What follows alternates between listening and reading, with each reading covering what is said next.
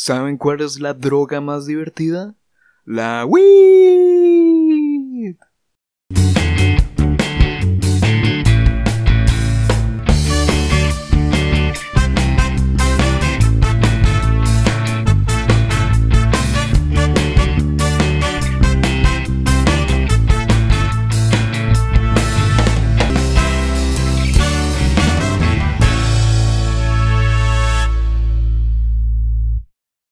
Luego de ese chiste tan malo, pero tan malo, digno de un presentador, digo, ex presentador del Chinamo, comenzamos con este primer podcast de pura candanga. El tema de hoy, el transporte público. La guagua, la cazadora, el colectivo o mi favorita, la limusina de pobre. No importa cómo se le diga al bus, no siempre va a haber barras muy, muy random es más, creo que como costarricenses, creo que estamos demasiado acostumbrados a ver cosas que nos hacen pasar pena ajena. O incluso nosotros mismos somos los que damos pena ajena a los demás. Por eso este tema. Barras random que nos haya pasado en el bus o que hayamos visto. Y aquí es cuando yo les cuento mi primera historia. La verdad es que voy yo todo tranquilo, me subo al bus, el bus hasta la jeta, totalmente lleno. Casual acá en Costa Rica, ¿verdad? Y me voy yo a los. como la parte de atrás del bus, que hay un espacio para que es un espacio enorme. Entonces me fui de pie ahí.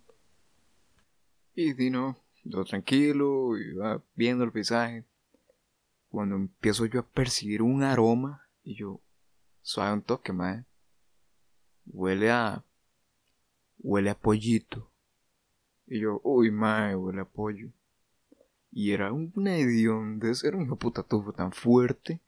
Es más, los perfumes de la Fraiche se le quedan atrás. esa vara penetraba en las fosas nasales. Y como siempre, todo el mundo tiene la maña que como que se ponen de acuerdo. Ven a entrar con pollo.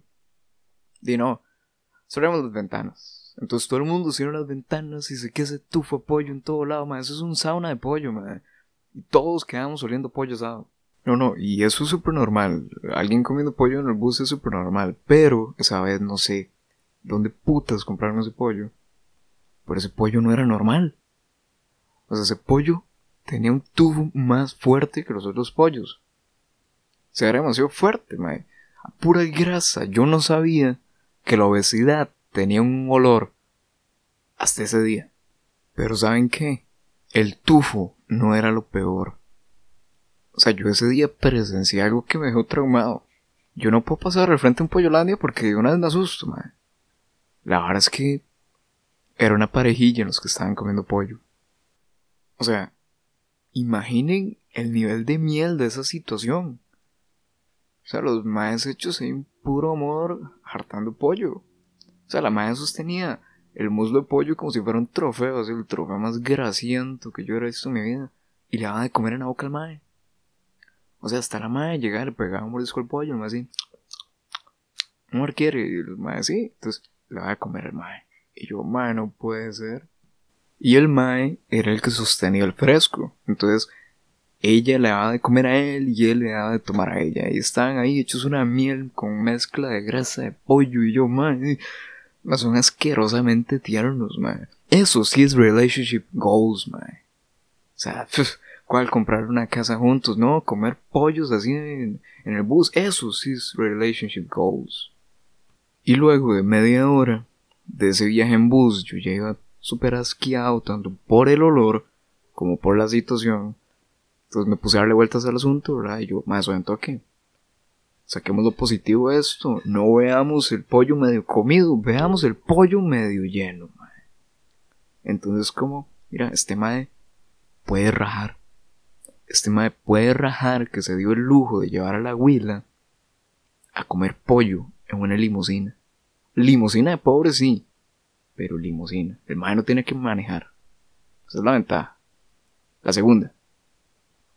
Estos maes, si a cómo está la situación y el nivel de miel con grasa de esto, si estos maes apretan, pues, no se van a preocupar por tener los labios secos. Esa vara está súper lubricada, madre. Los labios de esos madres era tanta la grasa que les bajaba así, madre. como si fuera alcohol en gel, así espeso, y yo, y, pero ya está lubricado. No, y es que es súper curioso.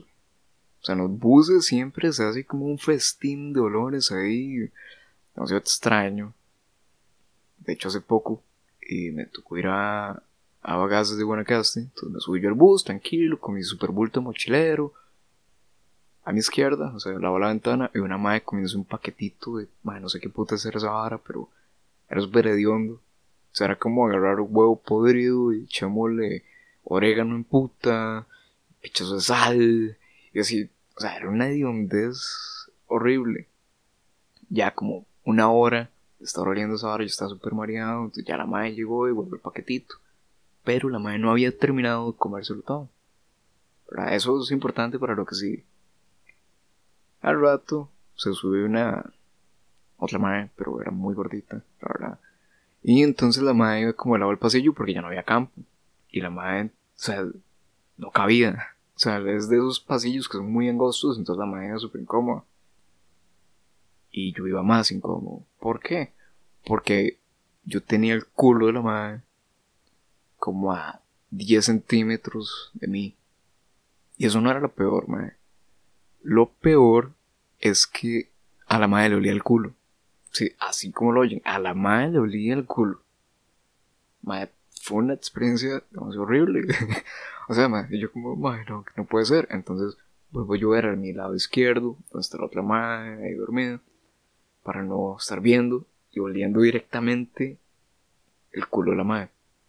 De la otra madre, ¿verdad? Cuando veo yo que la otra madre se despierta y empieza a darle hambre y yo, mano, no lo haga, madre, ni lo piense.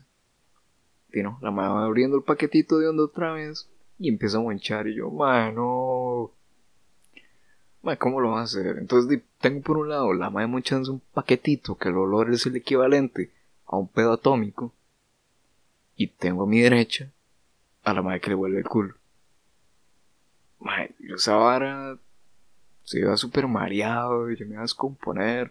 Y por dicha la madre que va a mi derecha se va, obvio, madre, por dicha. O sea, eso es una vara que yo no le deseo ni a mi peor enemigo. Es más, madre, ni a ciertos diputados de cierto partido, ¿verdad? Ramachecos, les deseo eso. Y ahora, algunas historias que me pasaron para poder transmitirlas en el podcast. Así que vamos con la primera. Me pasó que, que cuando estaba yendo ya a la U al principio, yo jalaba mi bolsito del almuerzo, ¿verdad? Y ya el bus, cuando yo llegué a la parada, ya el bus iba saliendo, pero yo vi que le abría una señora. Entonces yo me fui corriendo para, para agarrar el bus, pero la señora iba subiendo, ¿verdad? y como yo soy pequeñita el chofer no me vio. Entonces yo que pongo un pie y el chofer que cierra la puerta. Entonces cuando cerró la puerta quedó mi brazo al lado adentro, digamos. Y yo jalaba el brazo, pero es que fue tan tonto, pura una película, digamos. Cuando yo jalaba el brazo, eh, y obviamente no iba a salir porque tenía que agarrar el bolso y nunca cité el bolsito del almuerzo. Entonces ahí así donde yo jalaba, jalaba el brazo por la puerta y el bolsillo del almuerzo al otro lado. Y bueno, después ya el chofer abrió. Por dicho, no era una puerta como de excelente calidad, porque si no me hubiera partido el brazo, mi brazo relleno. Entonces, bueno, eso fue un chasco en bus. Después yo me subí con toda la vergüenza del mundo, obviamente, roja, roja. Siempre me abrió y me preguntó que si me había pasado algo y yo le dije que no. Lo mejor es que eso pasa mucho. el chofer siempre cierra la puerta así como, da igual y sí, sí he notado que mucha gente le pasa eso. De hecho, un compa le pasó, pero fue con la pierna. El mae quedó con la pierna afuera, el mae cerró la, y la puerta. Era porque puse hasta la picha, ¿verdad? Entonces cerró la puerta y el mae que anduvo como, ¿qué? Casi dos paradas con el pie afuera. Y ahora la historia de esas que son eh, bastante, bastante random, incluso hasta incómodas. no, o sea, yo recuerdo que fue súper loco porque era un roco, pero un roco ya bravo, ¿verdad? Uy, uy, que estoy Ok, era un roquito bravo, ¿verdad? Y yo me subí, fue mi primer año de por cierto. Me subí y como llegando a Carrillos, cuando yo viajaba por Carrillos. Y el maestro como, me empezó a preguntar cosas, que si yo estudiaba, que si yo trabajaba, que si no sé qué. Y de pronto otro me dice, ¿por qué no se casa conmigo? Conmigo no le va a faltar nada. Yo trabajo, yo no sé qué. Yo siembro, yo tengo cosechas. Cásese conmigo. Me. Y yo, no, no quiero.